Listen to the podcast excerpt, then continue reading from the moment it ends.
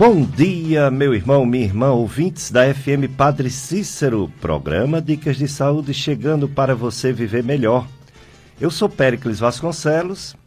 Para quem não me conhece, eu sou médico, clínico e gastroenterologista, quer dizer, aparelho digestivo, estudo do aparelho digestivo.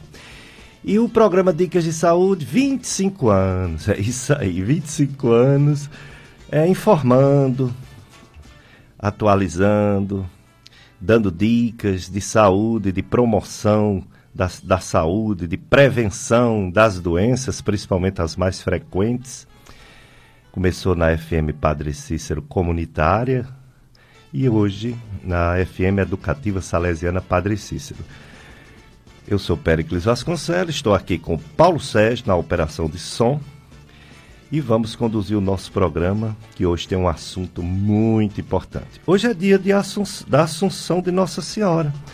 Nossa Senhora tem quatro dogmas, né? Hoje é o quarto. Primeiro é da.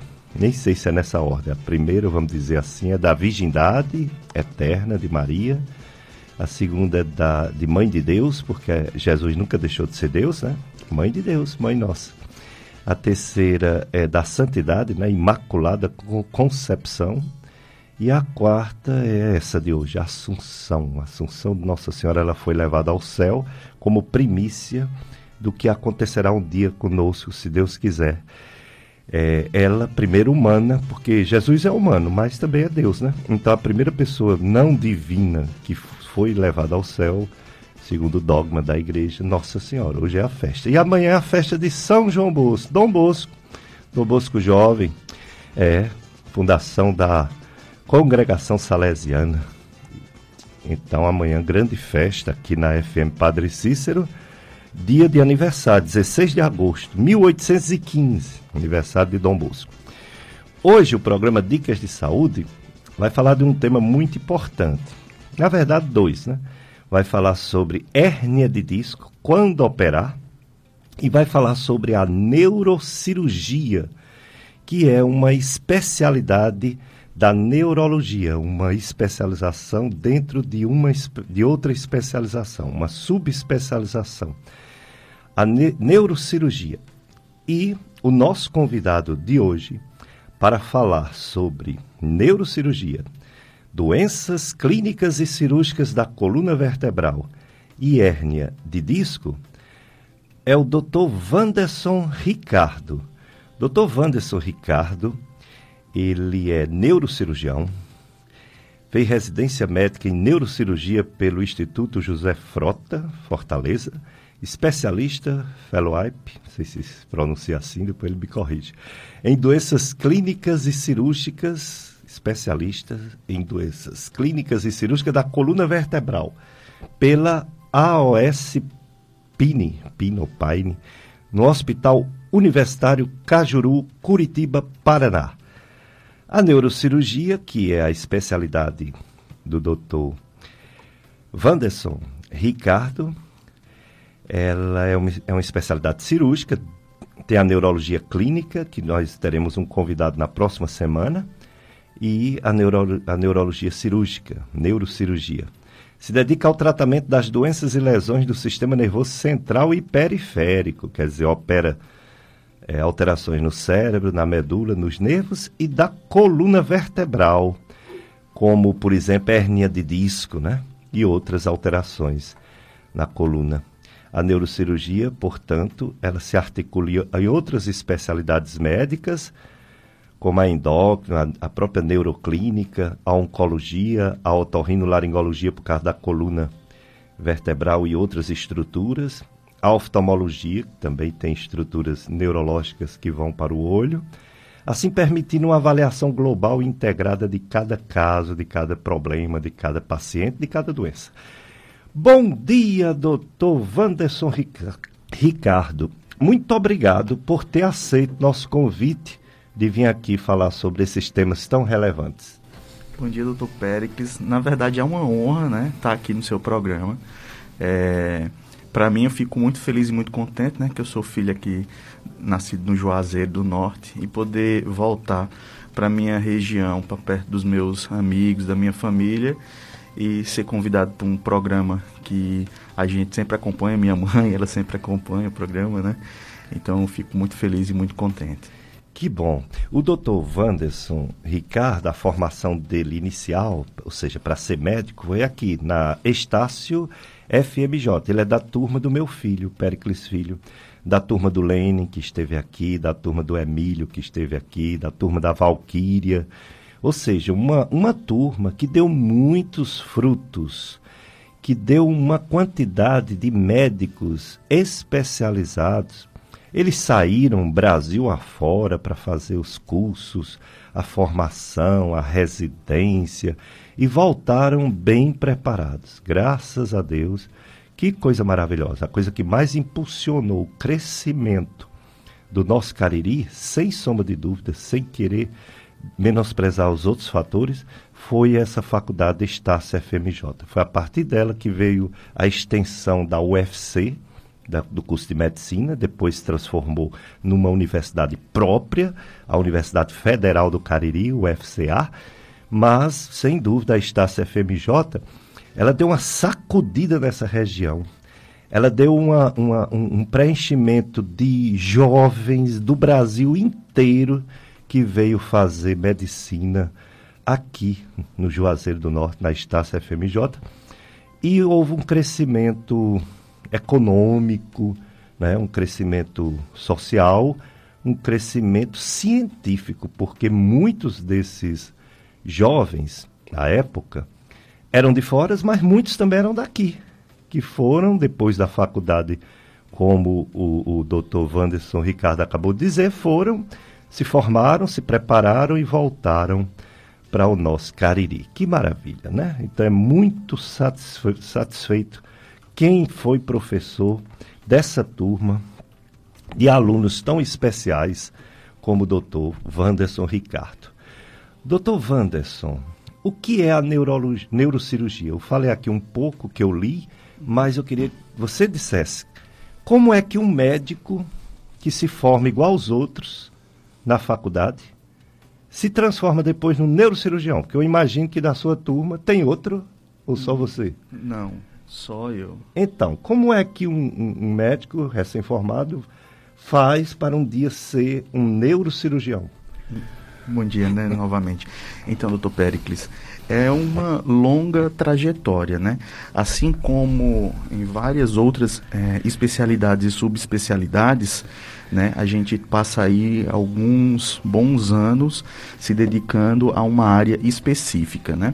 A faculdade de medicina por exemplo, que a gente fez aqui na né, Estácio FMJ, foram durante seis anos, geralmente a faculdade de medicina aqui no Brasil são seis anos, e depois disso a gente está habilitado a fazer provas e concursos para residência médica, né, Brasil afora. E a residência de neurocirurgia, por exemplo, aqui no estado do Ceará, que foi onde eu fiz, só tem em Fortaleza, né? E é uma especialidade que tem poucas vagas, são três vagas. No hospital que eu fiz, no IJF, é, só era uma vaga, no HGF, duas vagas. E a gente faz essa especialidade durante cinco anos. Então, assim, tem os seis da faculdade, mais os cinco anos da especialidade em neurocirurgia.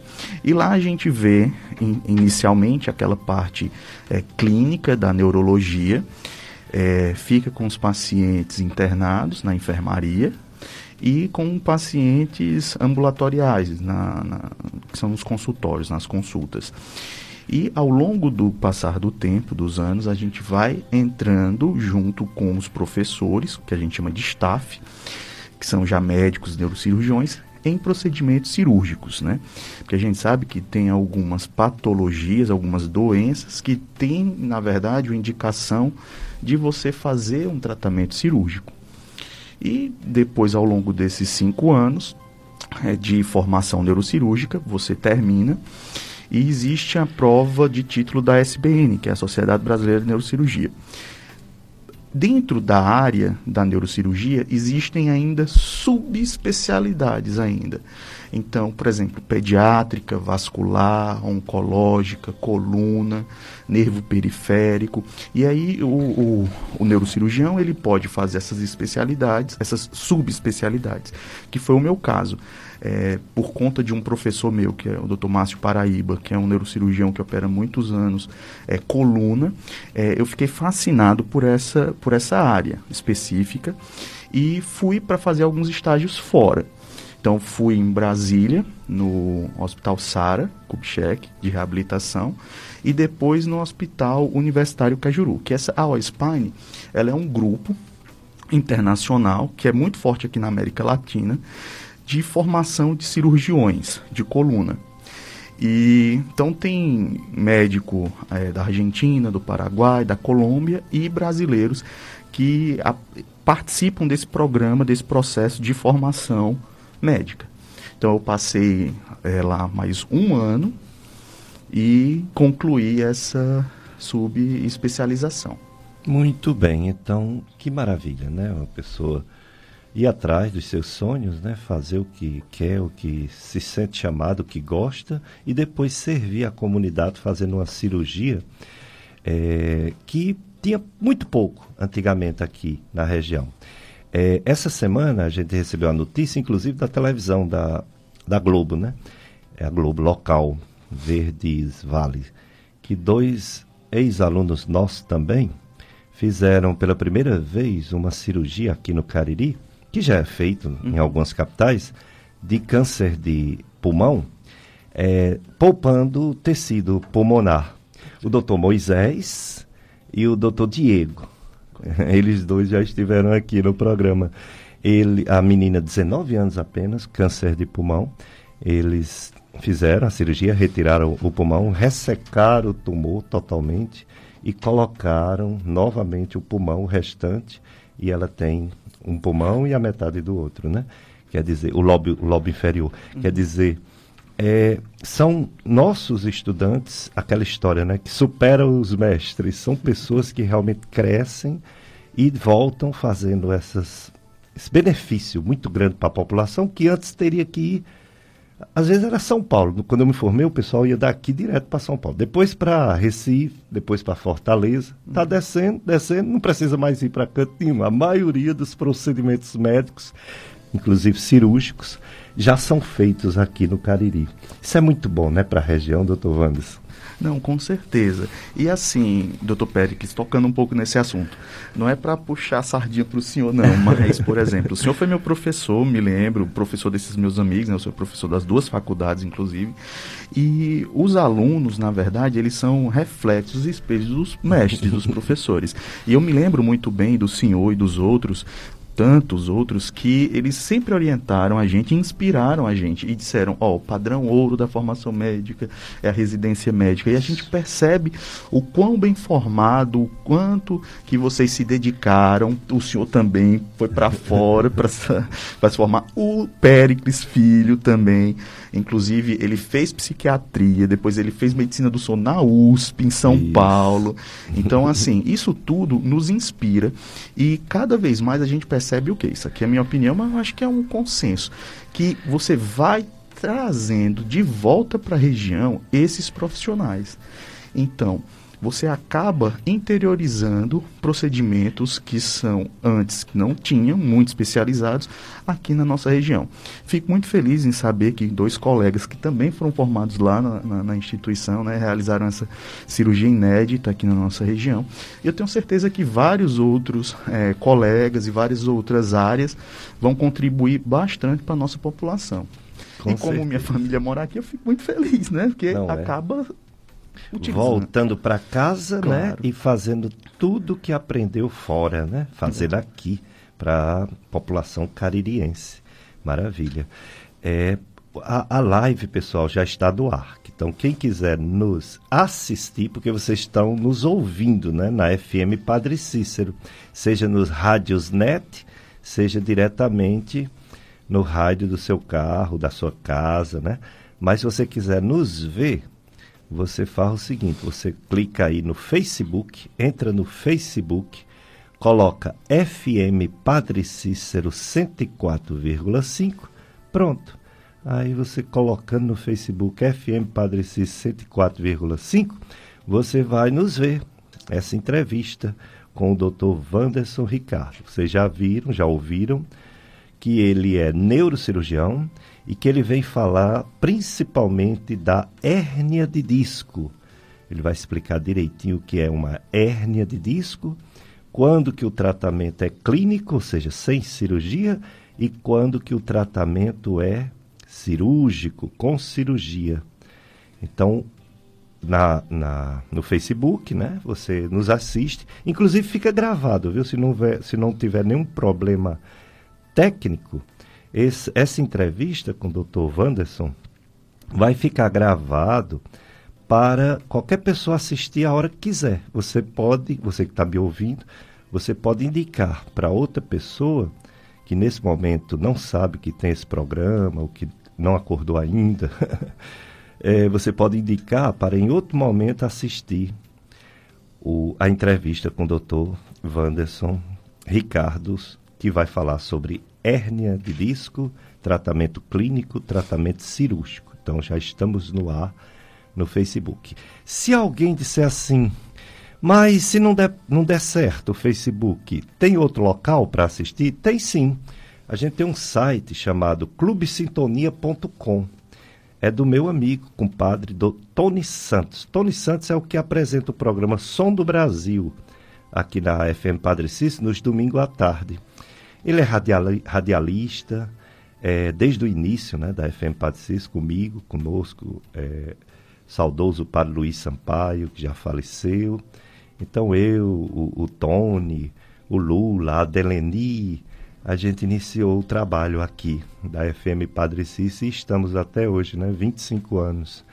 E o Tony tem esse, esse site, clubesintonia.com. Então ele deixa gravado quatro programas. Quando entra um novo, aí sai o mais antigo. Mas fica sempre quatro programas no site clubesintonia.com. E tem nossas redes sociais também.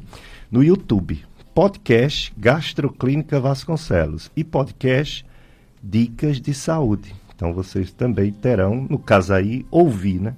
Só que dá para ver é no Facebook, na live. Hoje, dia de Nossa Senhora e festa de Nossa Senhora dos Milagres. É a 21 primeira da paróquia Menino Jesus de Praga, conjunto ao Mino Loyola de Alencar, bairro Leandro Bezerra, aqui no Juazeiro. Hoje é o encerramento, né? Dia 15 hoje. Tema: Com Cristo, milagre de Maria, somos consolados e preenchidos de esperança. Hoje, dia 15, dia de Nossa Senhora dos Milagres, dia de Nossa Senhora da Assunção, procissão motorizada às 18 horas pelas principais ruas do bairro, com a imagem Nossa Senhora dos Milagres. 19 horas, celebração eucarística, presidida pelo padre Fabiano Duarte. E 20 horas, homenagem aos reis e rainhas, príncipes e princesas dos festejos. E o descerramento da bandeira. É festa de Nossa Senhora dos Milagres, paróquia Menino Jesus de Praga. Você já sabe o tema de hoje, né? Tema de hoje vai ser neurocirurgia, principalmente doenças da coluna, hérnia de disco. Estou aqui com o Paulo Sérgio na operação de som, trazendo para vocês mais uma edição do programa Dicas de Saúde. Dr. Vanderson Ricardo, hérnia assusta muito o povo, porque antigamente toda hérnia o pessoal ia para cirurgia. Hoje não é bem assim.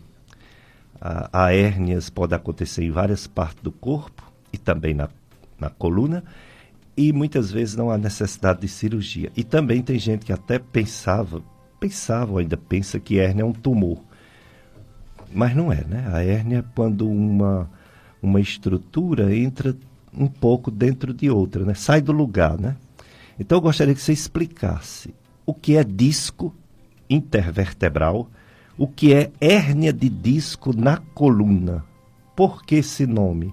Hérnia de disco, doutor Wanderson. Perfeito, doutor Pericles. Então, assim, na nossa coluna vertebral, a gente tem as cartilagens, né? Entre uma vértebra e outra, ou seja, entre um osso da coluna e o outro osso, a gente tem uma cartilagem.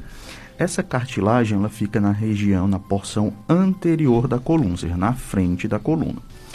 E a gente chama ela, os médicos nos livros, de disco intervertebral. Nada mais é do que uma cartilagem que fica entre um osso e outro da coluna.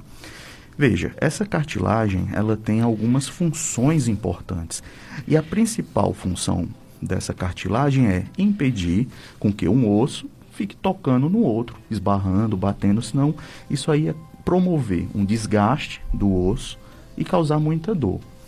O que acontece é, com o envelhecimento, com o passar do tempo, com o passar dos anos, é um desgaste dessa cartilagem. E essa cartilagem, que é o disco intervertebral, ele tem duas porções. Uma interna, que é o núcleo pulposo, que é algo mais gelatinoso, molinho, que é para permitir o movimento da coluna. Porque imagine só, se nossa coluna fosse só osso, ia ser tudo rígido, tudo duro, porque o osso é uma estrutura dura. Mas a gente consegue girar para um lado, para o outro, para frente, para trás. Isso, essa mobilidade, ela é promovida por conta dessas cartilagens tá bom? Então, a parte externa dessa cartilagem é o ânulo fibroso. É como se fosse uma, um tecido, uma proteção, a capa dessa, dessa estrutura, dessa cartilagem. Hum. Com o passar dos anos, com o envelhecimento, com o desgaste, com as atividades que o indivíduo faz, né, o trabalho, pega muito peso, fica muito sentado, por exemplo, você pode acelerar esse desgaste dessa cartilagem. Então, essa capa protetora, que é chamada de ânulo fibrosa, como uma capa da cartilagem, ela pode sofrer uma ruptura, como se fosse uma rachadura, que a gente chama na medicina de fissura. Quando ocorre essa fissura, normalmente ela ocorre na região posterior, na região de trás, que é por onde está passando ali os nervos. E o núcleo pulposo, essa estrutura mais gelatinosa que está dentro da cartilagem, acaba escapando, correndo, escorrendo por dentro dessa fissura, por dentro dessa fenda, dessa lesãozinha que ocorreu na cartilagem. E corre para trás, onde justamente tem o um nervo. Hum. Comprime aquele nervo, ou seja, aperta aquele nervo e pode causar a sintomatologia, né? a dor, que é o principal sintoma de uma hérnia de disco. Ah, é interessante, né? A gente faz tempo que eu não estudo a anatomia da coluna.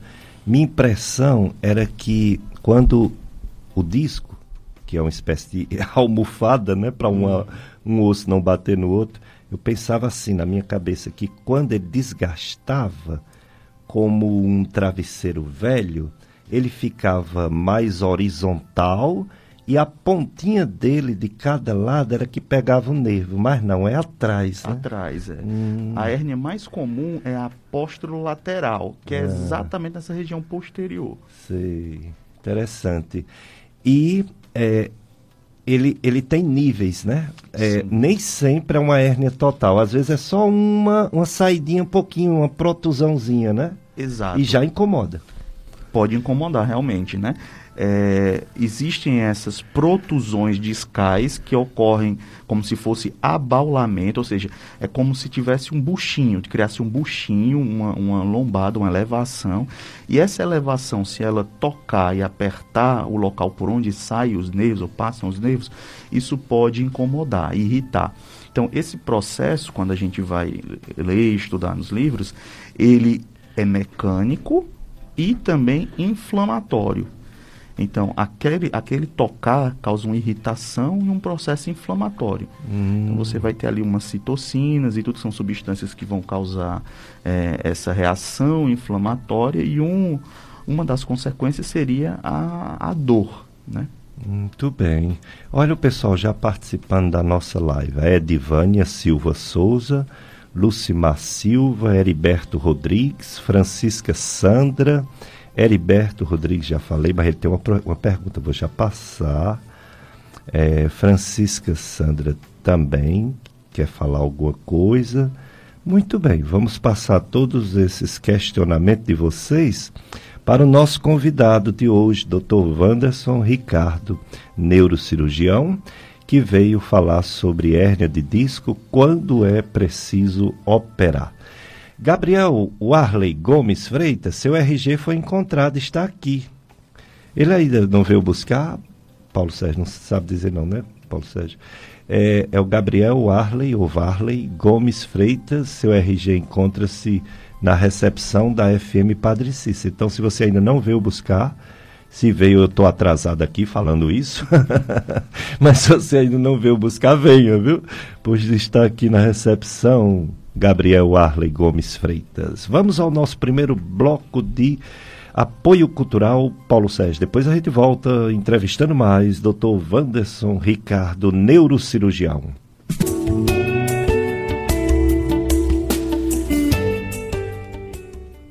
FM Padre Cícero, 7 horas 30 minutos. Eu sou Péricles Vasconcelos, estou aqui com o operador de som e áudio Paulo Sérgio, conduzindo o programa Dicas de Saúde nesse domingo, dia de Assunção de Nossa Senhora. É um dogma de fé. Maria foi levada ao céu e hoje o Evangelho é maravilhoso, né? Ele começa falando sobre toda a, a escolha né, divina nossa Senhora, Maria, depois a, o livro do Antigo Testamento, dizendo que ela é a serva do Senhor e que todas as gerações sempre lhe considerarão a bem-aventurada. E no, nas, nas leituras, né, tem aquela parte do Apocalipse maravilhosa, uma mulher revestida de sol, nas, nos seus pés a lua e na cabeça uma coroa, que o pessoal diz que é a igreja, mas que também diz que é Maria, né? Maria é o símbolo da igreja mãe, né? A igreja mãe de todos nós.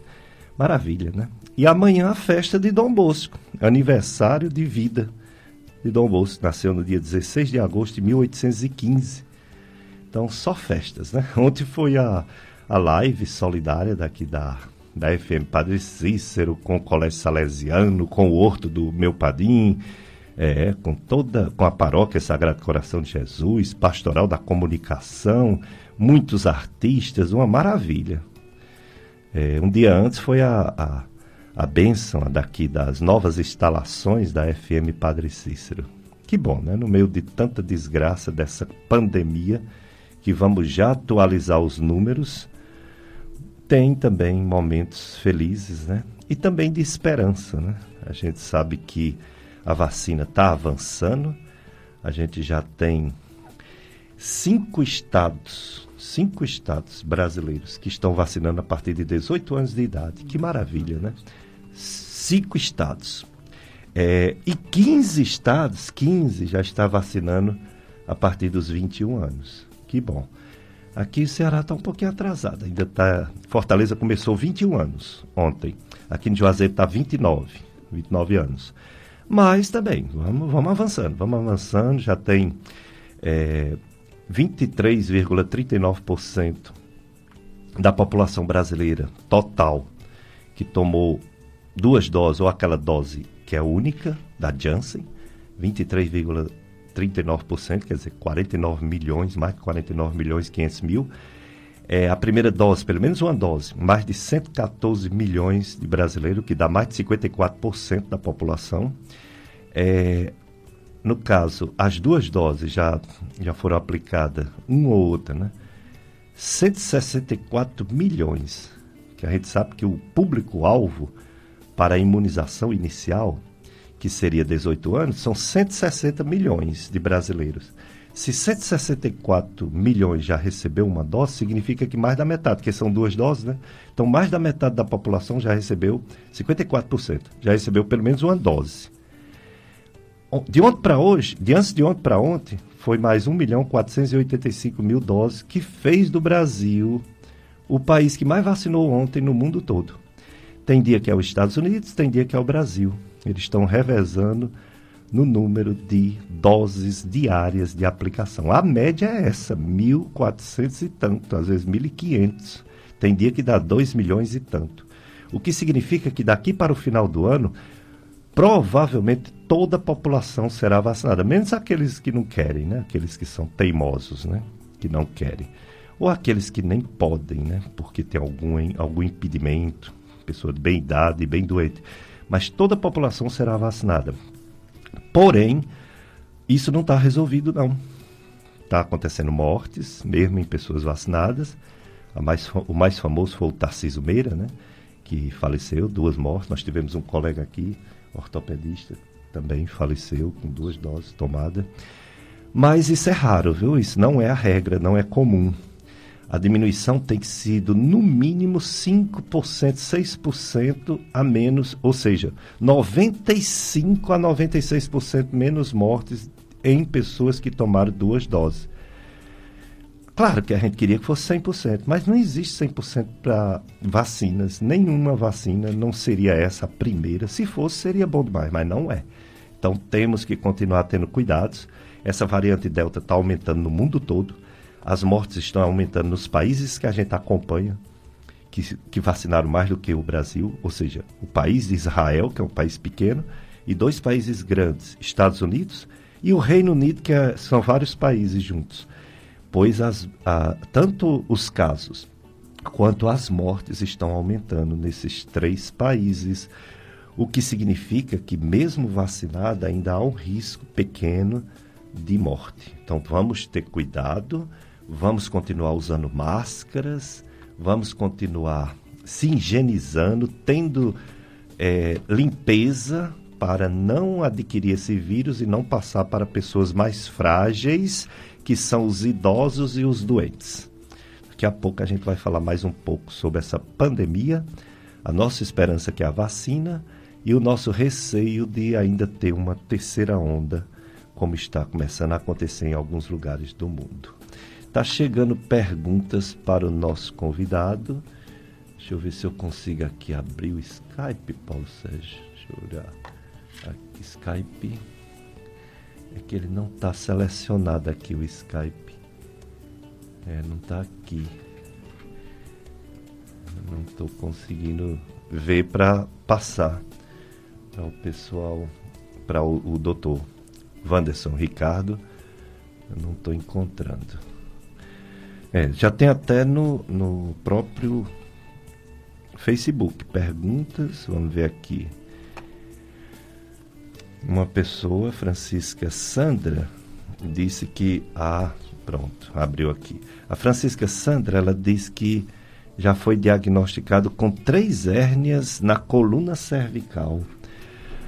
Tem um, tem um local da coluna que é mais propensa, que é mais provável desenvolver a hérnia? Sim, doutor Pericles. Então, assim, a hérnia de disco na coluna, ela pode acometer qualquer segmento. Então, cervical, torácico e lombar podem surgir hérnias discais, mas o mais comum é na coluna lombar por conta da carga do excesso de peso que é mais desgastante a esse nível da coluna. Muito bem. É, estão, está conosco na, no Facebook, na live, a Simone Flor. Obrigado, Simone, pela sua audiência, sua participação. Renato Flores, Osana Ribeiro, outra ouvinte, outra querida é, acompanhante do programa Dica de Saúde há muitos anos. É, e o pessoal, por exemplo, a Socorro da Vila Miragem, Vila Miragem, distrito de Caririaçu. Desejo um bom dia e que tenha um ótimo dia de trabalho. Muito obrigado, Socorro. Vocês, você e todos vocês da Vila Miragem de Caririaçu. Bom dia a todos. A auxiliadora do, do CRAT pergunta se é possível uma mulher de 28 anos ter uma hérnia de disco. A mulher faz uma tomografia da coluna cervical, acusa a hérnia de disco. O médico foi falar para ela, ela ficou apavorada. Ele falou que não tem cura e que uma cirurgia, uma cirurgia precisava ser feita. E aí, com essa pergunta da auxiliadora do Crato, eu já faço a pergunta principal para o Dr. Wanderson Ricardo. Hérnia de hiato. Quando que precisa operar, Dr. Wanderson? Certo, Dr. Pericles. Então, para tentar desmistificar um pouco, às vezes, esse assunto tão controverso, né? Porque tem alguns colegas que, como foi o caso dessa pergunta, já indicou cirurgia de cara. Então vamos, vamos responder por partes. Tem como uma pessoa de 28 anos ter uma hérnia discal? Tem. A gente já operou, me lembro que o paciente mais jovem foi uma garota de 13 anos. Não é o comum, isso é raro, isso foge da curva, é uma exceção, não é o comum.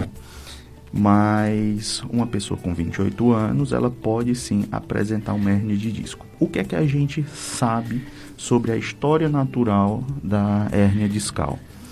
Que cerca de 90%, ou seja, de cada 10 pessoas que possuam uma hérnia, 9 não vão precisar ser operadas. Essa é a nossa realidade hoje, tá bom? Mas assim, se a pessoa desenvolveu a hérnia, ela vai ter que tratar. Não adianta de nada também você mal conduzir a hérnia, porque aí você vai tendo crises, dores. E esse tratamento inicial, conservador, clínico, ele é feito em duas linhas, certo? A farmacológica e a não farmacológica. Pois bem, a farmacológica envolve aí algumas medicações que a gente pode utilizar a depender da fase que você fez o diagnóstico da hérnia. Se ela é mais aguda, se ela é mais crônica. E isso aí a gente vai saber de acordo com a consulta médica. A nossa anamnese inicial, né, que são aquelas perguntas que a gente vai fazer no consultório para os nossos pacientes, e o exame físico, que a gente vai executá-lo também nessa, durante essa consulta inicial. Diante disso, a gente vai ter aí alguns dados importantes que vão configurar se a gente vai passar quais tipos de medicamentos específicos para aquele momento.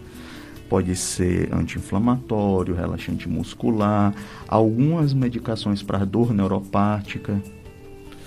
Então, vai depender muito da, do momento né, que é feito esse diagnóstico e como se encontra o paciente. Às vezes, essas medicações por via oral, elas não vão ter um efeito potencial, digamos assim, significativo. E aí a gente vai ter que realizar uma medicação injetável, né, intramuscular, que aumentaria a potência, o efeito dessa medicação. Em contrapartida, além do tratamento farmacológico, ou seja, com medicamentos, tem o não farmacológico, que aí envolve principalmente a fisioterapia. Então é fundamental que o paciente ele faça uma fisioterapia, mas não é qualquer fisioterapia. Então por isso que é, tem que ter esse acompanhamento que eu chamo multidisciplinar. Não é isso? Então, o colega médico, cirurgião, enfim, que fez o diagnóstico, o interessante é ele se comunicar com o fisioterapeuta e o fisioterapeuta dele se comunicar também com o colega. Isso pode ser feito, geralmente eu faço através de, de receituário mesmo, de uma cartinha, que aí eu coloco lá como que está o exame físico do paciente, as condições, grupos musculares que ele deveria trabalhar mais ou menos, claro. Obviamente, sempre explico para o paciente que o colega fisioterapeuta, ele tem a total autonomia, entendeu? Para conduzir o caso dele, porque ele que é o especialista na fisioterapia. O meu é, papel nessa, nessa, nessa, nessa situação seria o de orientar o caso específico, porque como eu examinei o paciente, então encurtamentos musculares, alguma artropatia, uma artrose, algo que vá limitar um pouco o movimento daquele paciente, seria interessante a gente estar tá passando e conversando. É enriquecedor para o paciente para o tratamento. Porque o que a gente via acontecer no passado é que é, ocorria apenas um encaminhamento e pronto, ó, tem que fazer fisioterapia. Mas qual fisioterapia? Por quanto tempo? Entendeu? Quais mu grupamentos musculares eu devo trabalhar? Então a gente sabe que tem alongamento, que tem reforço muscular, que tem analgesia e, e existem as fases os momentos. Então eu acho que hoje o ideal seria trabalhar dessa forma, dessa maneira. E Isso. o colega dá o feedback também. Que o colega fez a fisioterapia, o colega é fisioterapeuta, né? É. Fez a fisioterapia, como que está o caminhar daquele paciente, o que ele conseguiu, o que foi que o paciente não conseguiu fazer. Hum. Tá bom? Então, pelo que eu entendi, eu acho que o, quem está ouvindo em casa também deve ter entendido assim, é que o tratamento, a princípio, tenta-se sem cirurgia, tratamento que a gente chama popularmente conservador, e só quando não responde bem, só quando os sintomas são assim incapacitantes é que poderá ser feita Isso, a aí- correção cirúrgica. Isso. Aí quando que a gente faz a indicação Ah. de, uma, de uma hérnia de disco, a indicação cirúrgica, né? Existem algumas situações. A mais comum é essa que o senhor falou, que é o quê? É a falha do tratamento conservador. Então você está tratando o paciente clinicamente com medicação e fisioterapia otimizada, né? De uma forma correta, adequada. E não surtiu efeito. O efeito foi muito ruim e o paciente ainda está sofrendo com as dores tá bom?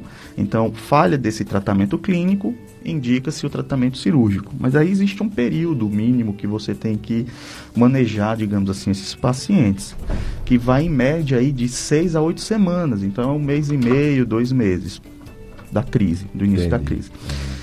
Outra situação seria uma lesão neurológica.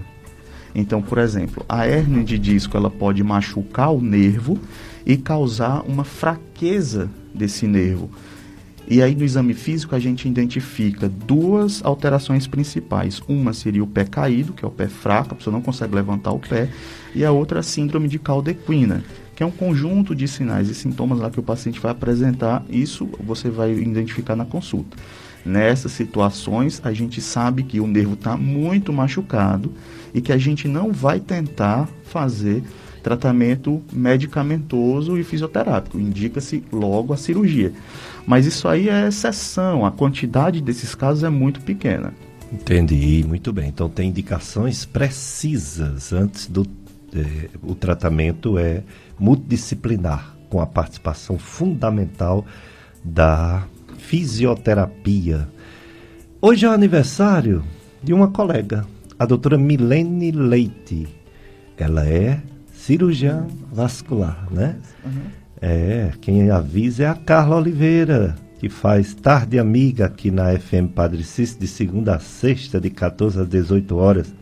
Bom dia, Carla, e parabéns, doutora Milene Leite, é nossa apoiadora.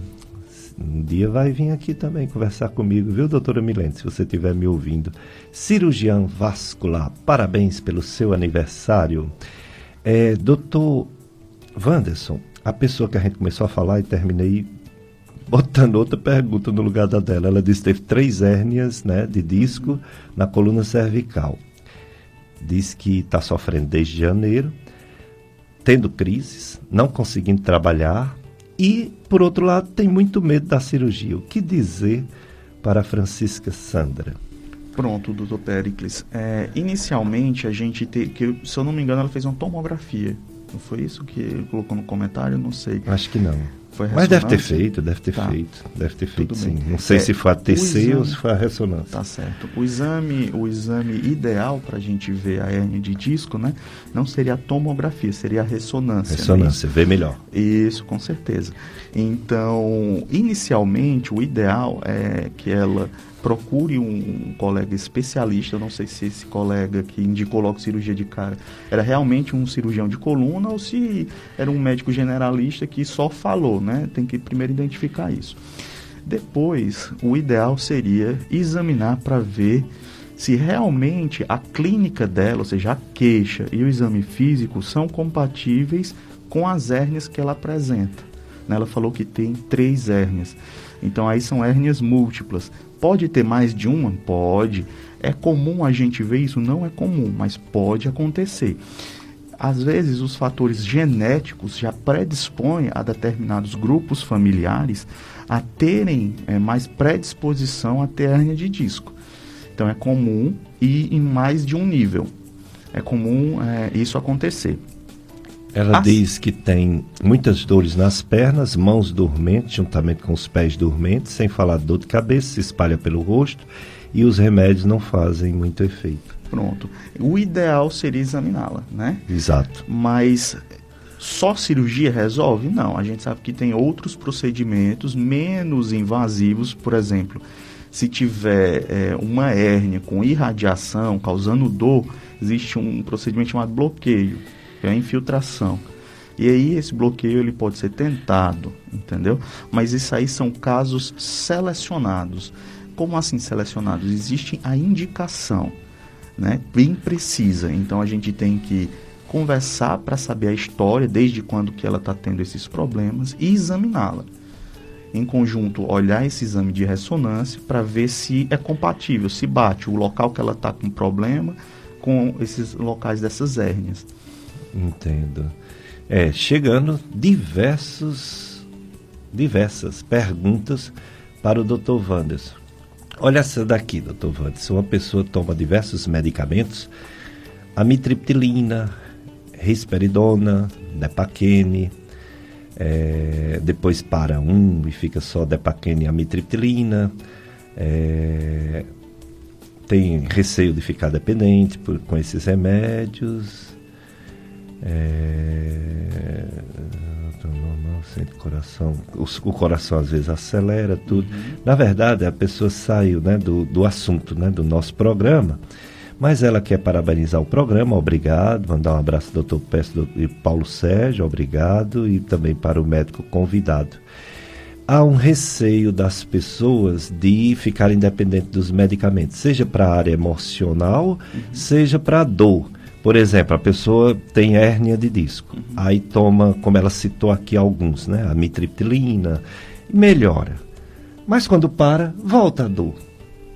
E a pessoa não gostaria de ficar tomando remédio a vida toda. Que dilema, né? Uhum. Como equacionar isso, doutor Wanderson? Pois é, essa é uma pergunta que se a gente tivesse a resposta 100%, né, a gente não teria tantas controvérsias nesse tema. É. Mas assim, existem manejos para tentar, manejos clínicos, né, para a gente tentar, digamos assim, amenizar e ajudar esses pacientes. Inclusive fisioterapia, ou, a, atividades certeza. físicas, alongamento, né? outras coisas Ex que não seja só medicamento. Né? Exatamente. Né? Se o senhor é, analisar essa paciente, por exemplo, ela comentou aí diversas medicações. Então existe muito disso, que é a polifarmácia, né? Principalmente em pessoas de mais idade. E aí, a, os efeitos colaterais, às vezes, ficam se sobrepondo até mesmo o sintoma inicial. É. E isso é prejudicial na maioria das vezes. Então você tem que fazer um trabalho, um atendimento. Se você não consegue resolver em uma única consulta, existe que, é, a necessidade de você fazer uma mudança de estilo de vida. Então tem que sentar com esse paciente e tentar verificar as falhas, o, que é que está acontecendo. Às vezes pode ser também por conta de ansiedade, do estresse, do dia a dia, do trabalho, a forma com que está utilizando essas medicações e outras terapias que a gente chama de alternativas, mas que elas funcionam é, tão bem quanto as medicações ou até mesmo melhores porque não teriam os efeitos colaterais. Então eu sempre friso aqui a fisioterapia, que é muito importante. Uma fisioterapia boa, bem feita, adequada, direcionada. É, não adianta só é, fazer, dizer assim, ah, tá fazendo fisioterapia. Né? Tem que entender qual fisioterapia está fazendo é, qual que é o objetivo daquele, daquele exercício. E outra coisa que eu sempre falo para os pacientes, é, a nossa alimentação, o nosso estilo de vida, o nosso sono influencia também no limiar de dor, no estresse, na ansiedade. Então, às vezes a pessoa não dorme adequadamente, não se alimenta adequadamente, é sedentária, não faz uma atividade física e isso prejudica a, as patologias, as alterações que ela tenha. Então potencializa. Então uma colega que tem uma hérnia, duas, três, pode sentir muito mais dor do que ela deveria sentir se ela tivesse um hábito de vida mais saudável. Ah, muito bem. É, eu cometi uma gafe aqui. Não é o aniversário da doutora Milene Leite. Hoje é o dia do cirurgião vascular. Ah, muito bem. Então, parabéns, doutora Milene, por, pelo dia do cirurgião vascular. Ontem foi o dia do cardiologista, né? E hoje do cirurgião vascular. É, muitas perguntas chegando, vamos tentar respondê-las. É, doutor Wanderson vai tentar responder se der tempo. Acho que vai dar sim. Estaremos aqui até o horário da missa. A missa começa às 9 horas, né? Aquela paciente disse que foi ressonância mesmo, disse que quem deu esse veredito da cirurgia foi um neurocirurgião. É. Opa!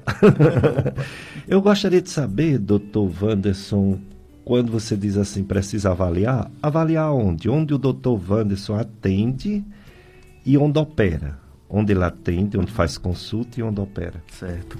Aqui no Juazeiro eu estou atendendo na Aimédica Cariri, né? Que é ali na, na Avenida Leão Sampaio, quase de frente ali com a ABB. Hum, né? Muito bem. E os hospitais que está dando para mim fazer procedimentos cirúrgicos são lá em Barbalha, no São Vicente de Paula, e no Crato, no Hospital São Francisco, né? Isso. Então são esses dois hospitais. Que faz as cirurgias, Faz não é cirurgias isso? E procedimentos. E o iMédica é o, o é um consultório. clínico consultório. Isso, muito bem. Tem muita gente boa lá, meu amigo doutor Demóstenes. Sim, Foi, no, foi nosso aluno da primeira turma do FCA. Doutor Demóstenes, é, radiologista intervencionista, Isso, né? Irmão de Liza, Liza foi lá da, da nossa turma. Isso, irmão de Liza, exatamente. E as perguntas chegando, mas vamos para o nosso segundo bloco de apoio cultural. Paulo Sérgio, depois a gente passa as perguntas para o doutor Wanderson Ricardo, que é neurocirurgião e está falando sobre hérnia de disco na coluna.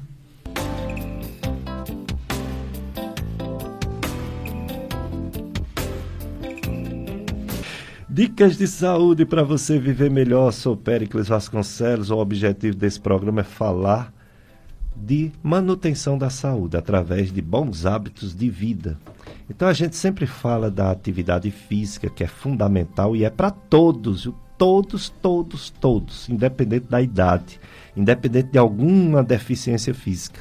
Se movimentar, todos devemos nos movimentarmos, pois se a gente não se movimentar, a gente fica propenso a diversas lesões e inclusive problemas no sistema imunológico. Temos que se movimentar. Damos também dicas de boa alimentação, tirar excesso de gordura, tirar excesso de açúcar, colocar bastante fibras, frutas, verduras, legumes, cereais, grãos, carnes brancas e não gordurosas, vermelhas, pesada demais todo dia, toda hora. vamos ter cuidado nas comidas. E vamos ter cuidado com as drogas, né? As drogas sociais, o cigarro, o excesso de álcool e as drogas não sociais que também prejudicam a saúde. E quando estiver doente, procurar um médico. Não é assim? Quando um objeto quebra, a gente não leva para o conserto. Quando o carro quebra, a gente não leva para o mecânico. Quando estamos doentes, precisamos de um médico. É assim que a gente evita as doenças no início, porque no início toda doença tem resolução, tem cura. O problema é o, o passar do tempo. Aí fica mais difícil, né? A resposta aos tratamentos. Hoje estamos com esse convidado, Dr. Wanderson Ricardo. Ele é neurocirurgião. Ele veio falar principalmente sobre hérnia de hiato, sobre cirurgia e também sobre o tratamento clínico. E muita gente participando, né? Como, por exemplo, deixa eu ver se tem aqui mais alguém participando, José Moraes. Ele pergunta até assim: até que ponto caminhar, correr, andar de bicicleta pode prejudicar a coluna e causar hérnia de disco? Não deveria ser fator protetor e é fator agravante? Então, a caminhada, corrida, na verdade, ele não é um fator protetor para nossa coluna, né? Ele é um exercício que ativa a circulação, a atividade cardíaca, então é um exercício bom, mas não especificamente para a coluna. Se uma pessoa já sofre com problemas, dores, uma lombalgia, uma cervicalgia, ela tem que fortalecer a musculatura paravertebral. Então, fisioterapia e até mesmo pilates seriam atividades importantes para a pessoa fazer. Depois que fez essa, essa reabilitação, aí sim encaminhar para um exercício de manutenção, que aí poderia ser a caminhada, a corrida. Ah, então é coisa boa, mas dependendo do momento pode não ser bom e também dependendo da falta de uma orientação, né? Porque às vezes a pessoa sai por aí correndo, exagerando e pode se machucar. Com né? certeza. É. O Heriberto diz que esse programa é excelente. Obrigado, Heriberto. A gente aprende muito com ele, obrigado. Ele é de Serrinha Grangeiro, Ceará. Está na escuta todo domingo, diz que é fã, gosta demais. Obrigado, Heriberto. tem um áudio, não é isso, Paulo Sérgio? Uma pergunta em, em áudio para o Dr. Wanderson. Vamos ouvir. Bom dia, doutor Pérez. Eu sou Aparecida aqui do Cid Santana. Ouço o seu programa todos os domingos. E eu tenho uma colega que tem uma, tem uma hernia de disco no pescoço. Tem cirurgia ou só o tratamento? Pronto, doutor Wanderson. Mais uma pergunta em cima do tema. Perfeito. É interessante. Eu recentemente recebi um paciente no consultório e a nossa secretária, nossa atendente, né? Ela já chegou dizendo, ó, oh, doutor, parece que é cirúrgico, já veio encaminhado como cirúrgico. E era uma hérnia de disco cervical. E eu tratei ela clinicamente, medicação e reabilitação. E o paciente que já veio encaminhado com essa história de uma hérnia que era cirúrgica, passou a não ser cirúrgica. Então, para ficar bem claro, pessoal, é a falha do tratamento conservador que indica uma cirurgia na maioria das vezes. Antigamente, como o Dr. Pericles mencionou, não. A maioria operava, abria, operava, só que a, a, medicina ela foi evoluindo e a gente observou que determinados. Agora sim, não é ficar tomando medicação, ah, eu vou na farmácia e compro um medicamento porque meu vizinho estava com a hérnia, tomou e melhorou. Não é bem assim que funciona. As medicações elas são diferentes, as pessoas elas são diferentes, não é porque um, um teve uma dor, uma hérnia cervical, que vai melhorar com a mesma medicação. É verdade. Então, não é porque uma pessoa tem uma doença que a outra tem. E mesmo que seja a mesma doença, são pessoas distintas, diferentes. Diferentes, às vezes, sexo, tamanho, é, fisiologia, herança genética, tanta coisa que diferencia uma pessoa da outra, que a mesma doença não responde ao mesmo remédio. É, muitas vezes não responde ao mesmo remédio.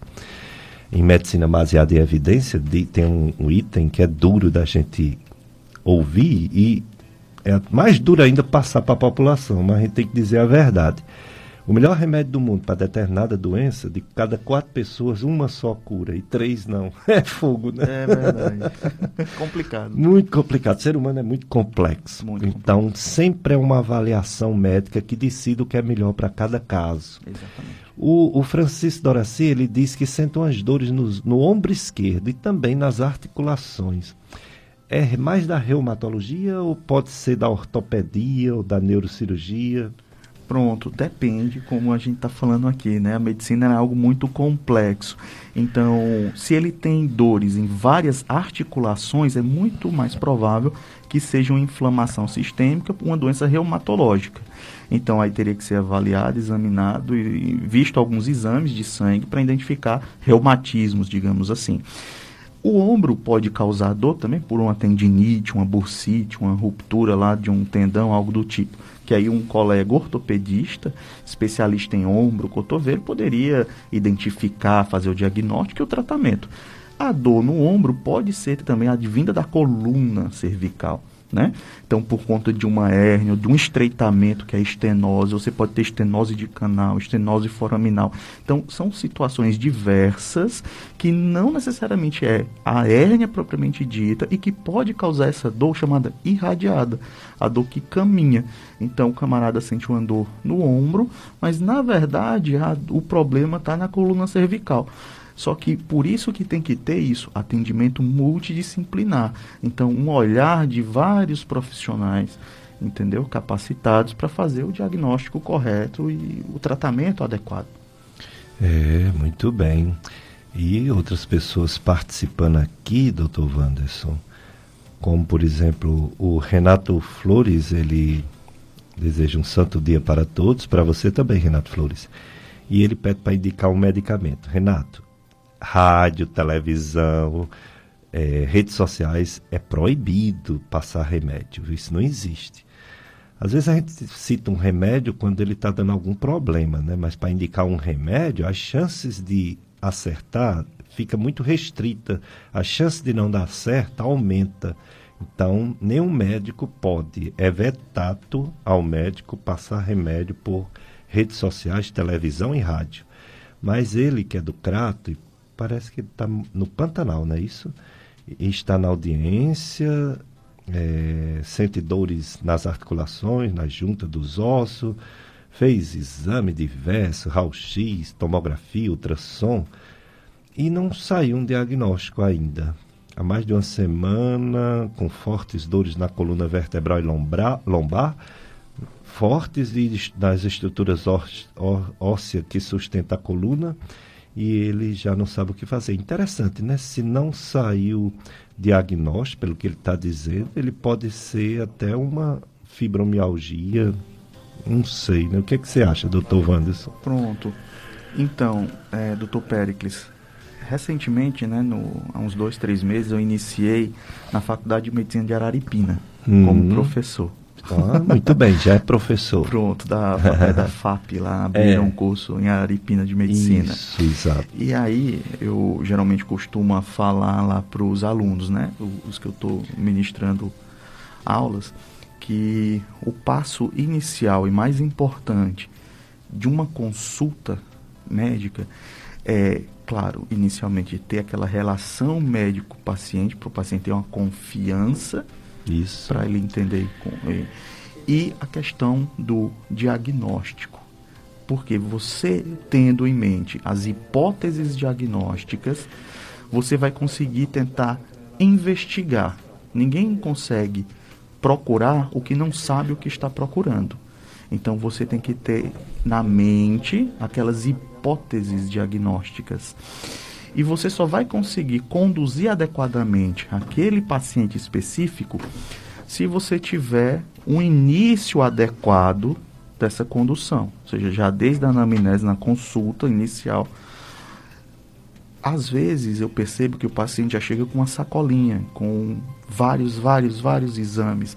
Então fez ressonância, raio-x, tomografia, ultrassom. E, na verdade, a história ela está ali um pouco perdida, um pouco confusa. Então, você parar esse paciente, por exemplo, que já deve ter ido para vários colegas, já fez vários exames e ninguém descobre o que ele tem. Então, procure um, um, um médico que sente com você e comece do princípio, quando surgiu a primeira dor, como que foi essa dor, entendeu? Doeu aonde, tomou o quê? Às vezes, isso aí era mais importante do que você ficar lendo os laudos desses raios-x, tomografia, ressonância. Exemplo, Será que esse paciente ele não tem uma doença reumatológica chamada espondilite anquilosante, que aí você faz através de um exame de sangue, o diagnóstico chamado HBL27, entendeu? Então, é, eu acredito que não foi algo que ele não, deve, não deva ter feito. E isso aí foi é, erro do colega, do profissional, dos outros profissionais? Não. É porque, na verdade, às vezes ele foi para médicos de outras áreas, outras especialidades. Então, assim, exames de sangue é, para ver fator reumatoide, fanha, enfim, uma gama de outros exames, elas podem sim fazer diagnósticos diversos. E mesmo quando não se descobre nada nos exames, a pessoa está com um problema, tem que ser tratado, não é Pronto, é como o senhor citou, a fibromialgia. Ele é um diagnóstico que a gente chama de exclusão. Então, o médico ele examinou, procurou, buscou e deu tudo negativo pode ser uma fibromialgia que aí o atendimento, o tratamento vai ser multidisciplinar. Não tem como um medicamento ou dez medicamentos surtir o efeito. Mas às vezes até, por exemplo, a, a psicoterapia tá, é, cognitivo-comportamental, porque às vezes a vida dele não vai bem, então Isso. um psicólogo, é. né? É, às vezes o colega, um, o clínico geral, se for um paciente mais em idade, um, um geriatra, o educador físico para fazer atividade física, ver as outras partes, porque o ser humano ele é um todo, né? Formado por várias partes. Então, será que o estômago dele está ok, o coração dele está ok, a próstata dele está ok? Recentemente atendi um paciente que a queixa dele era dor na coluna. Era uma dorsalgia, uma dor na coluna é, dorsal, torácica média.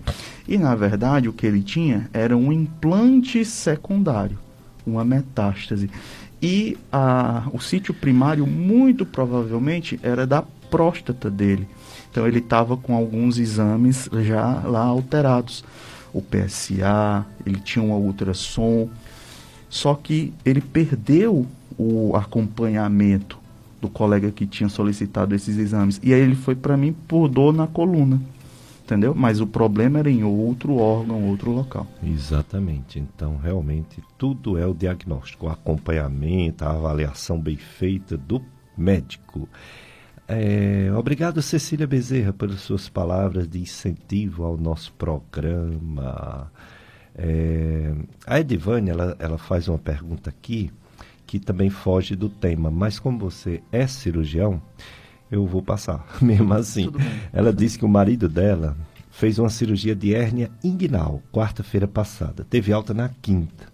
Mas desde que chegou em casa, ele sente dor de cabeça descendo para o pescoço, quer saber se é normal, se é reação da anestesia ou se pode ser outro problema doutor Wanderson? Pronto, eu acredito que possa ser por conta da anestesia, né? Existem é, cefaleias pós-anestesia, por exemplo, pós-hack, anestesia, e aí tem um padrão bem definido, né?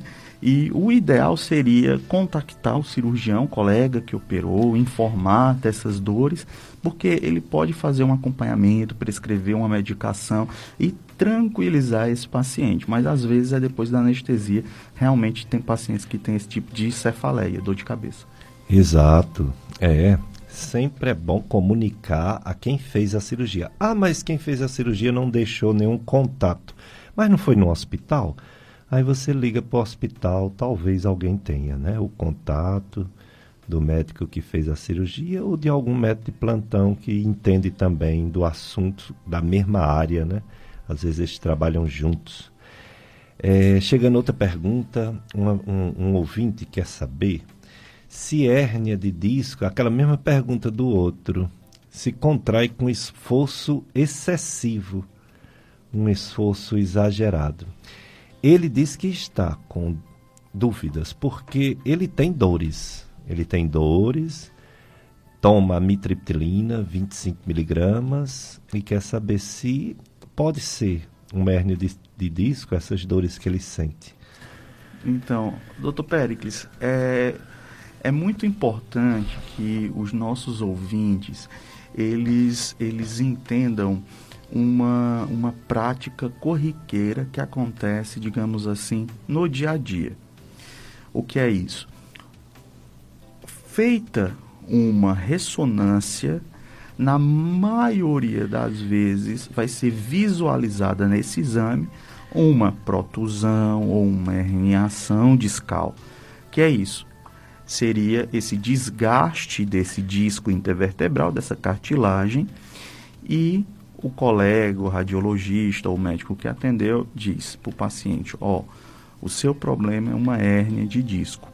Às vezes, aquela dor que o paciente está sentindo não tem mais nada a ver com a hérnia de disco. E, na verdade, os problemas da dor na coluna dele são outros. Por quê? Você pode sobrecarregar algumas estruturas que fazem parte da coluna, como as facetas que são estruturas que unem uma vértebra à outra. Existe uma síndrome chamada síndrome facetária, que isso causa dor também. Outras alterações, como artrose da coluna. Então, o que é que eu quero que deixar bem claro para os nossos ouvintes? Não é porque você tem uma ressonância que mostra uma hérnia de disco, que ali é uma foto a ressonância é uma foto de um momento que você fez o exame. Na grande maioria das pessoas, essa cartilagem ela é reabsorvida com o tempo. Igual quando a gente bate a cabeça e fica um galo, sobre um catombo, um galo, um hematoma, e com o passar dos dias e das semanas, aquele hematoma ele retrai, ele, ele absorve, ele diminui. E com o passar do tempo você não fica com nada, às vezes com nenhuma marquinha. Aquele disco, aquela cartilagem, ela também é absorvida pelo corpo com o passar do tempo. E às vezes o que sobra é o resquício, entendeu? Daquela, daquela alteração. E isso sobrecarrega a coluna de tal maneira que você vai ter dor muscular, você vai ter dor articular, que não necessariamente é por conta da hernia de disco, ou seja, tem que operar aquela hernia de disco. Por isso que eu estou dizendo aqui que teve um colega, um paciente que foi atendido por mim, estava com uma hernia cervical, foi tratado clinicamente. Por quê? porque aquela hérnia cervical não precisava mais ser operada. Mas existe, aí não vai fazer nada? Não, ele tem o tratamento. Exato, tem muito que se fazer independente de. Porque cirurgia já é um tratamento específico, mas tem muita coisa para se fazer antes e que às vezes dá muito certo. E outras vezes, como o doutor Wanderson falou, vai para a cirurgia mesmo. É, uma pessoa diz assim, doutor Wanderson, tem hérnia, isso é certo. E não é caso cirúrgico a princípio, segundo o médico. Mas a pessoa quer saber o que é que pode prejudicar essa hérnia. O que é que a pessoa não deve fazer para não prejudicar. Perfeitamente. A, prim a primeira coisa, se ela tem uma hérnia, ela tem que ter aí uma coisa que eu chamo de reforço muscular. O que é isso? Ela tem que pegar a musculatura paravertebral dela e trabalhar essa musculatura paravertebral. Então não vai ser com a caminhada e com uma corrida que ela vai fortalecer essa musculatura.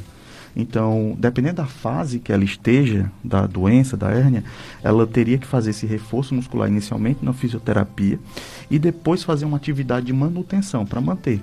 Eu falo muito do Pilates por quê? Porque ele trabalha a postura do Isso. paciente. Mas, por exemplo, onde é que ela trabalha? Ela passa muito tempo em pé, ela passa muito tempo sentada, entendeu? Quando ela está trabalhando, se ela trabalha sentada, a cadeira dela é adequada? entendeu? Então você tem que ter apoio para o braço, apoio para a coluna, apoio para o pé no chão. A sua postura, às vezes a pessoa passa três, quatro horas sentadas na mesma posição. Se ela estiver sentada de uma forma inadequada, vai causar dor, é vai verdade. causar problema. É, o José Moraes agradece pela resposta. De nada, José Moraes. A Miriam Ferreira ela deseja bom dia a todos, bom dia para você, Miriam. Ela está com dor no calcanhar, já tem uma semana. Tem hora que incomoda até caminhar. Avaliação, não é isso, doutor Vandes? É, às vezes pode ser um esporão no calcânio, né? Às vezes pode ser do tendão, né? Às vezes pode ser problema da coluna que irradia para o calcanhar.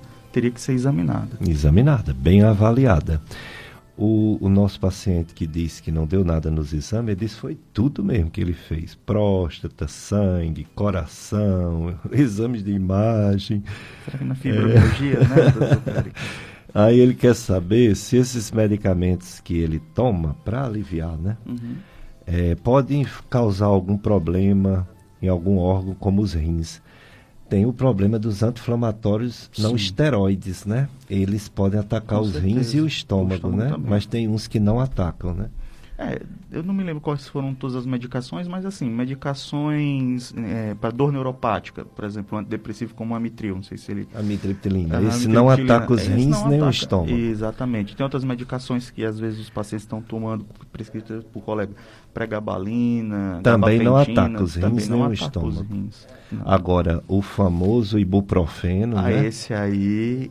o diclofenaco, incluindo tandene, incluindo mesolida, esses são perigosos, né? Demais. Tomar muito. Tomar muito por muito, muito tempo, é. várias medicações ao dia, várias vezes.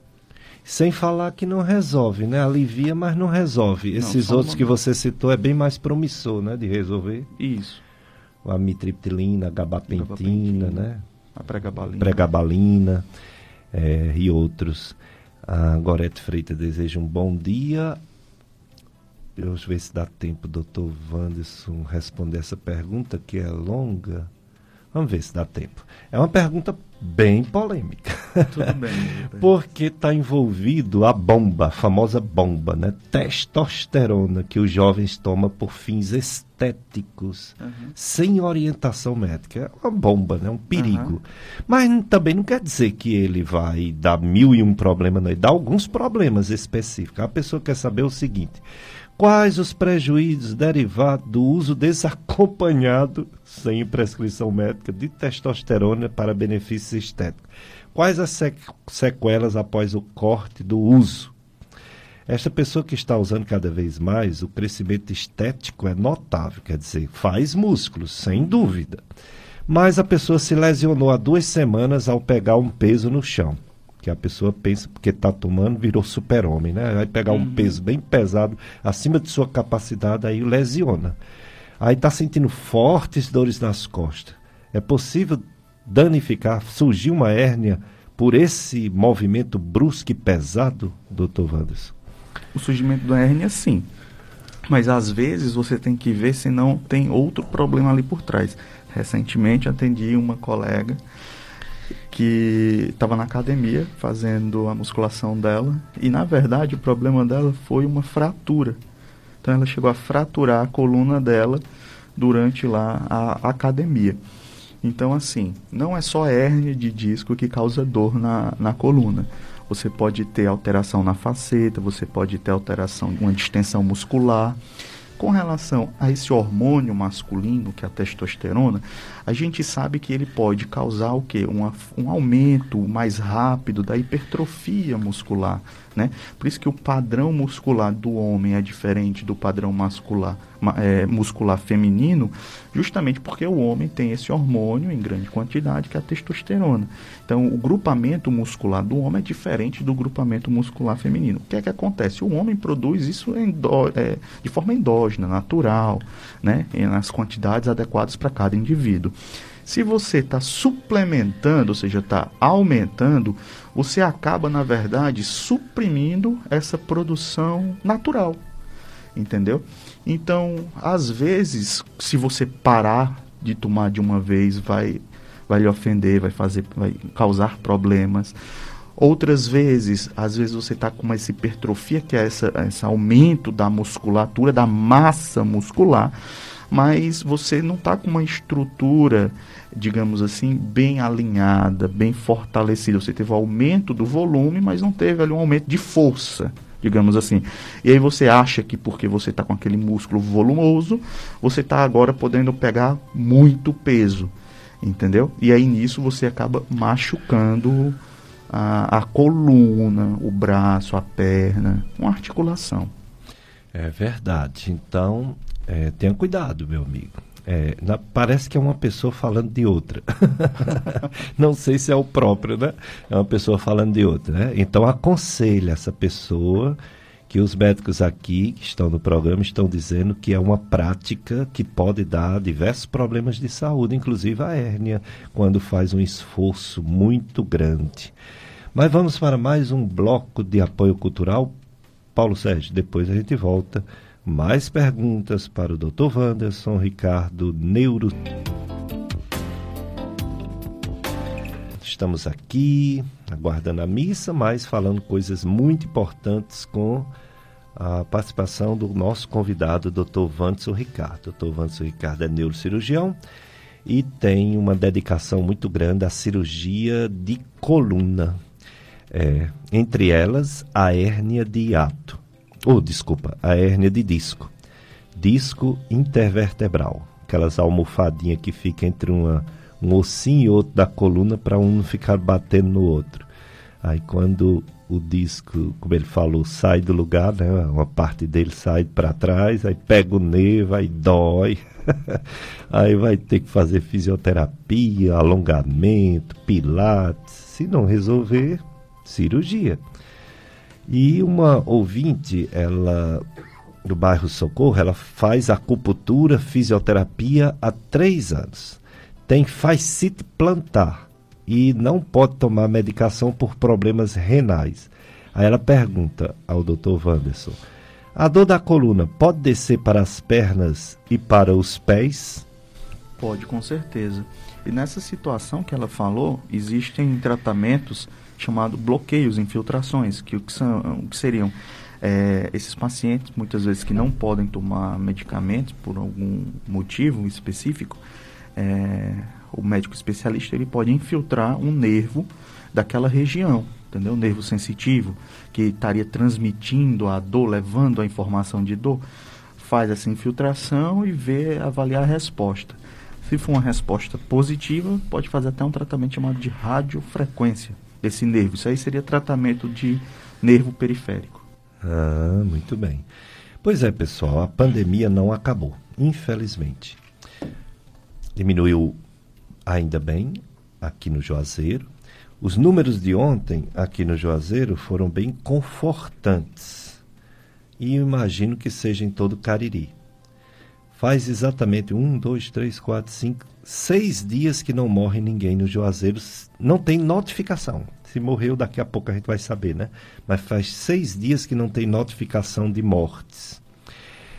Porém, tem 14 pessoas internadas em hospital e mais 40 e tantas, mais de 40 em isolamento domiciliar.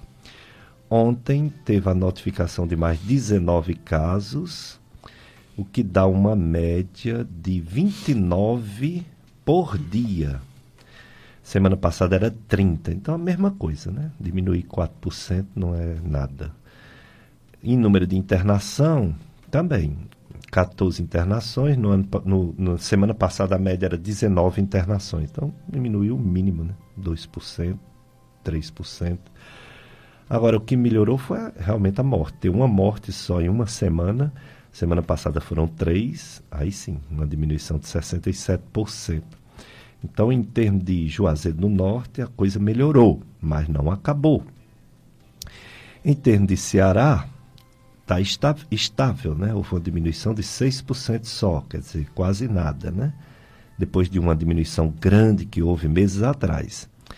E em termos de Brasil, nós chegamos ao patamar de janeiro. É, Ontem mesmo foi notificado mais 860 mortes no Brasil todo, o que dá uma diminuição de 3% em relação a 15 dias atrás. É, em termos de casos novos, mais de 28 mil, o que dá uma diminuição de mais de 20%. Então houve uma boa diminuição do número de casos e o número de mortes que diminuía bem parou de diminuir tanto, mas continua diminuindo.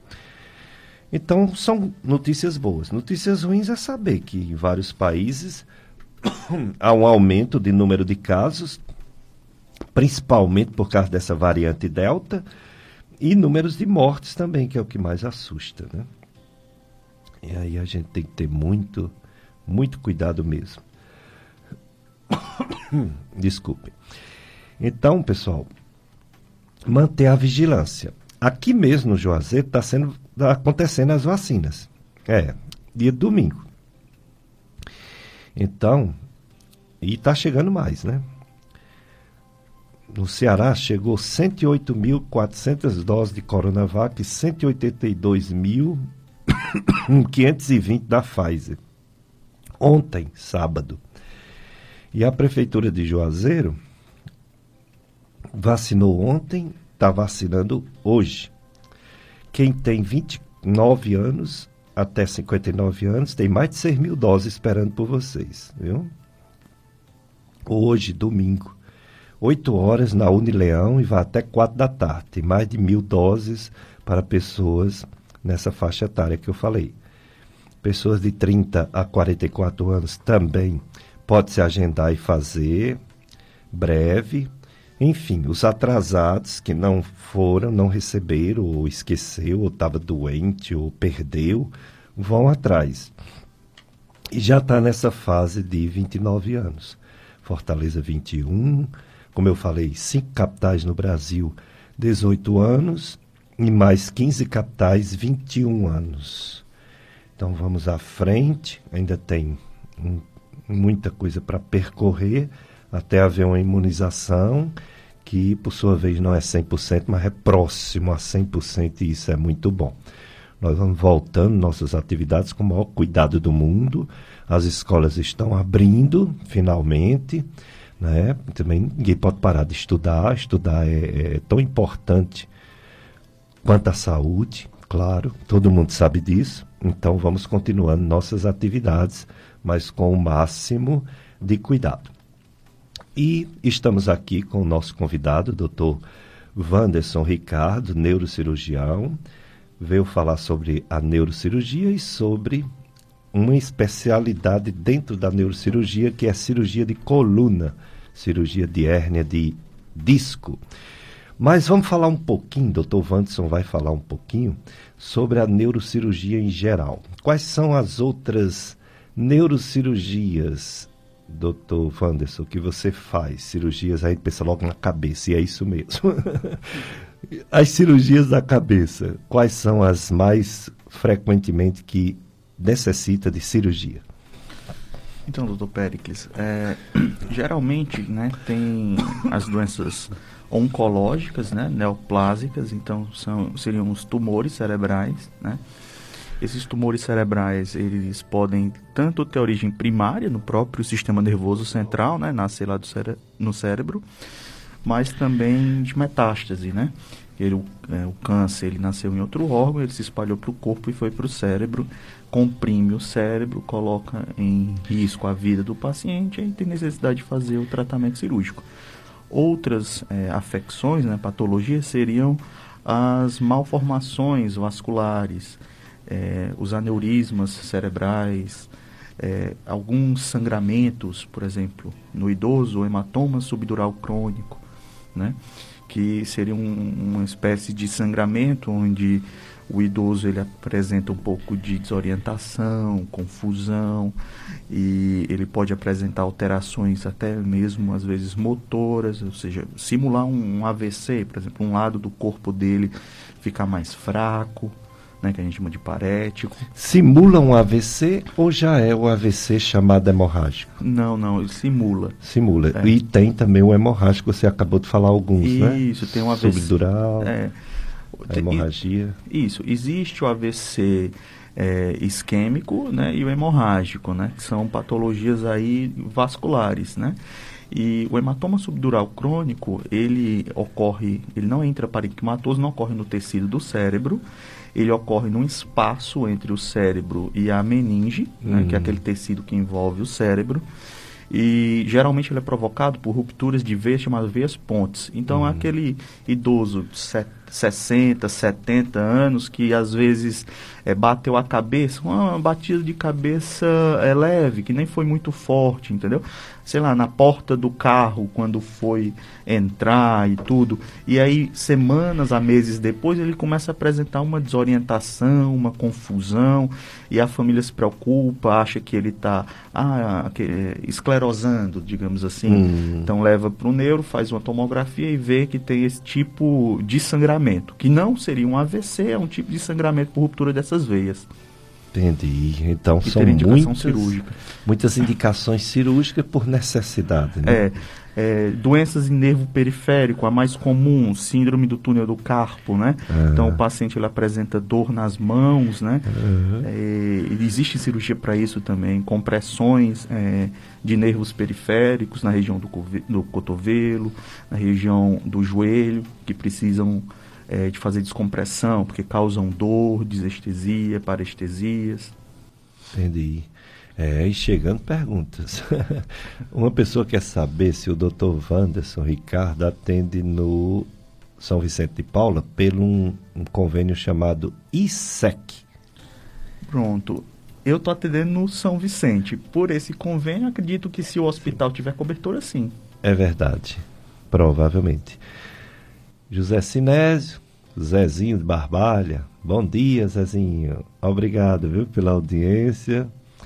A Maria Aldeí também de Barbalha, ela está até aqui reproduzindo a entrevista do Dr. Vanderson no Facebook. Muito bom. Muito obrigado, viu, Aldeí. E as perguntas chegando. É, eu notei que algumas pessoas, por exemplo, aquela pessoa que tem indicação de fazer a cirurgia e está com medo, e outras, esse medo qual é os resultados? Que hoje em dia a medicina é toda baseada em evidência uhum. científica. A gente sabe o que é que pode acontecer com quem faz um procedimento médico, seja um remédio, seja uma cirurgia, fazendo um estudo de quem já fez, de quem já fez no passado. Então, qual o risco pequeno, qual é o risco de uma neurocirurgia, de uma cirurgia, principalmente essa que a gente está falando, né, da da hérnia de disco, de dar uma complicação, seja morte ou seja uma, uma inutilidade, um, uma lesão permanente. Existe esse risco, doutor Vandes? Então, essa pergunta é muito importante até para a gente desmistificar né, é, essa questão desse medo pelo procedimento cirúrgico. Né? Antigamente, é, a técnica, as técnicas que eram utilizadas para fazer esse tipo de cirurgia eram técnicas maiores, mais agressivas, porque você não tinha um instrumental cirúrgico moderno, não é isso? É, instalações hospitais da anestesia, dos medicamentos, entendeu? Então, às vezes acontecia de ter mais problemas com relação ah, operou a coluna, ficou sem andar operou a coluna e faleceu, operou a cabeça e, e morreu, ou então ficou com uma lesão neurológica. Isso aí era dos primórdios da, da neurocirurgia, do início da neurocirurgia, que aqui no Brasil começou a se praticar muito a partir da década de 50, 1950. É. A gente está no século 21, 2021, então a tecnologia é outra. E, por exemplo, uma cirurgia de hérnia de disco, hoje em dia você pode fazer ela aberta pela via convencional, utilizando um tubo de 1,5 a 2 centímetros e que a agressão ela é muito menor. Hoje em dia tem também o advento da endoscopia de coluna. Então, o que seria endoscopia de, de coluna? Através de uma cânula de menos do que um centímetro de diâmetro, você consegue adentrar na coluna, retirar aquele fragmento e melhorar o quadro de dor do paciente, entendeu?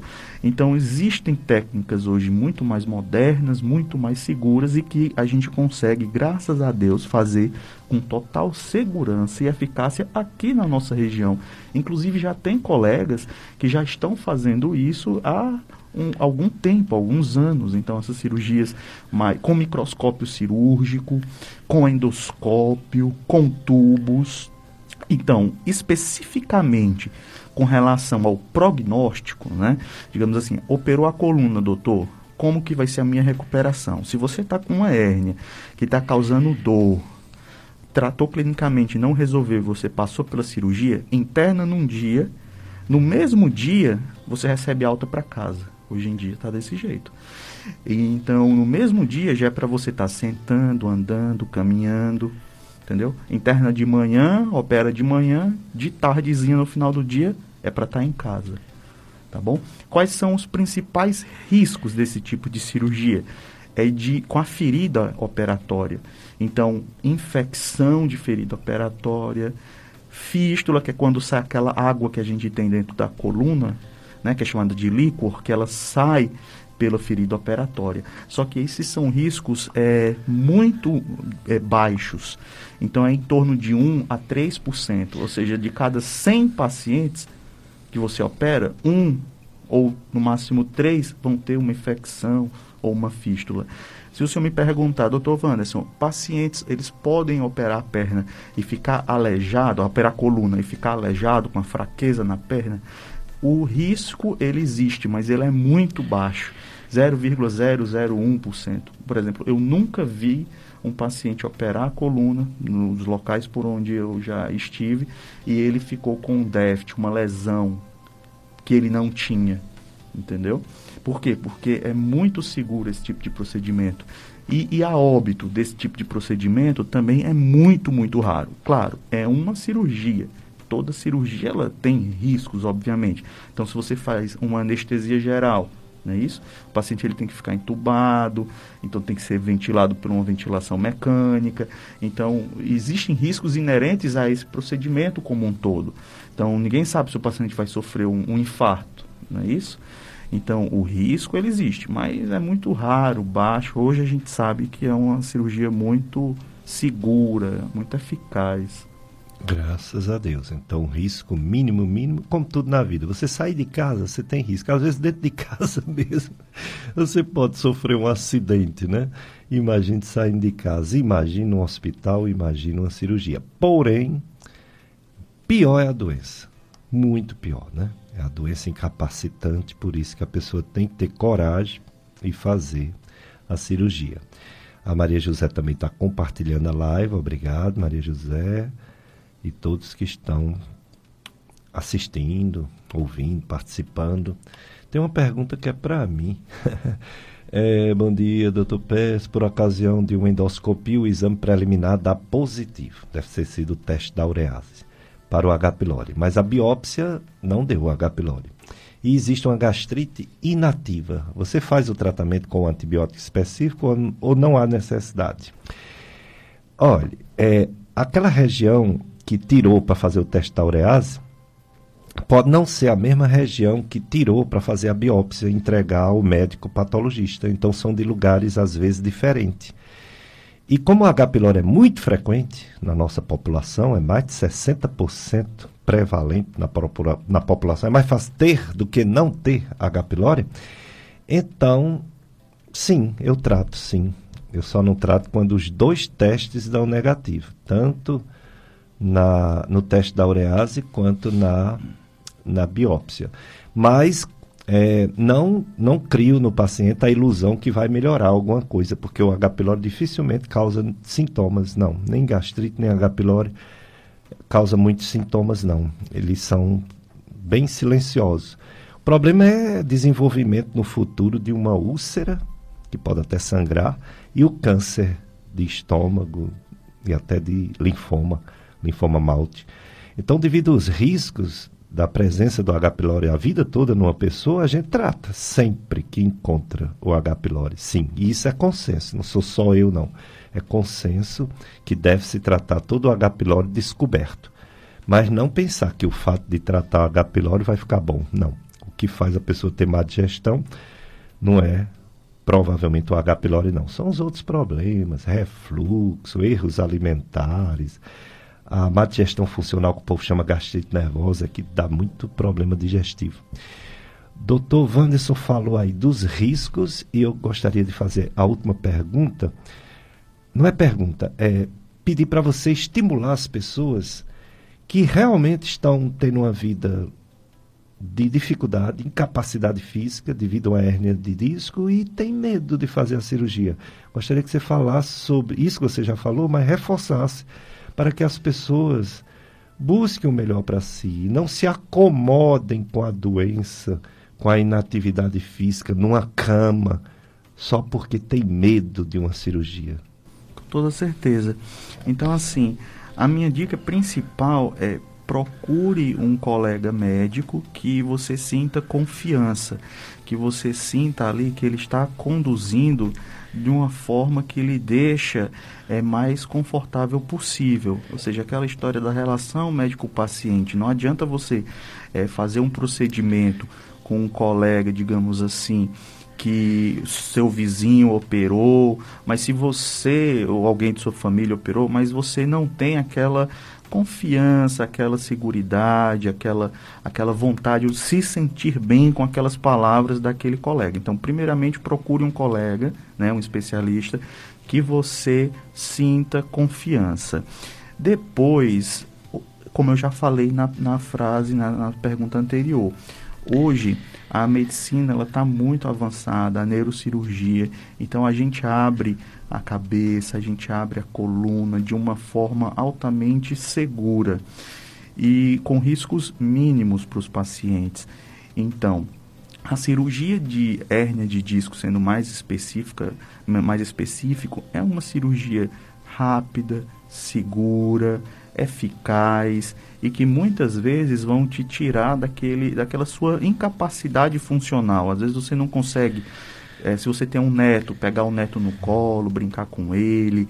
Às vezes você não consegue é, levar a sacola da compra da feira para sua própria casa. Às vezes você não está conseguindo nem caminhar direito ou fazer alguma atividade na sua casa por conta dessas dores na coluna. Então, a gente vê no nosso consultório, no dia a dia, o que? A eficácia desses tratamentos, inclusive quando precisa de cirurgia, né? Então, hoje em dia tem essas cirurgias menores, com, com endoscópio ou com esses tubos, com microscópio, que, que elas é, facilitam o procedimento, eles tornam o procedimento ainda mais seguro, ainda mais rápido, ainda mais eficaz. Então essa é a minha dica. Muito bem. É, a última pergunta, doutor Vance. É, quem tem diabetes fica mais exposto a ter dores fortes pelo corpo?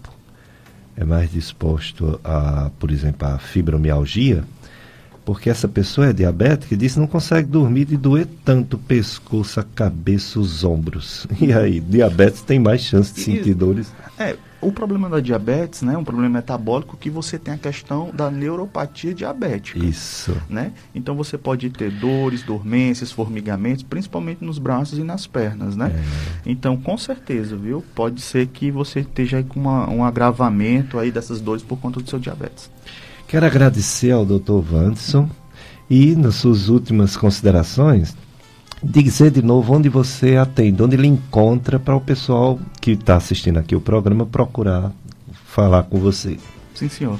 Então, doutor Péricles, aqui no Juazeiro é na AI Médica, né? Na Avenida Leão Sampaio, ali em frente à ABB, quase em frente à ABB. Em Barbalha, eu faço o consultório no próprio é, hospital São Vicente de Paulo. No, no Crato, é no Hospital São Francisco, né? Do, do São Camilo. É, agora é São Camilo. São Camilo. E no Brejo Santo também eu atendo. É, é Hospital Geral do Brejo Santo? Não, no, naquela policlínica. Policlínica. É, na Isso. policlínica lá no consultório que tem o Dr. Hélio Van. Lilvan, meu, é, é, meu endoscopista. Exatamente. Pronto, atendo lá no consultório do Dr. Lilvan, nessa policlínica. Isso no Brejo, tá bom? Muito bem. Obrigado, doutor Vanderson. Depois você volta aqui para falar outro tema. Hoje foi hérnia de disco. Tudo bem. obrigado, Paulo Sérgio. Muito obrigado por estar sempre aqui conosco, com essa sua força, essa sua juventude e esse, essa sua doação. Maravilha. E obrigado você ouvinte, viu? No próximo domingo, se Deus permitir, estaremos aqui com um neurologista que não é cirurgião, é um neuroclínico, o doutor Diego, né? E, é, aliás, o doutor Davi, Davi. doutor Davi, Davi Sampaio. Sampaio, isso, doutor Davi Sampaio. E vocês vão ficar agora com a missa aqui no Santuário Sagrado Coração de Jesus, transmitido pela FM Padre Cícero e toda a programação da sua FM Padre Cícero, que está em festa. Um abraço para todos.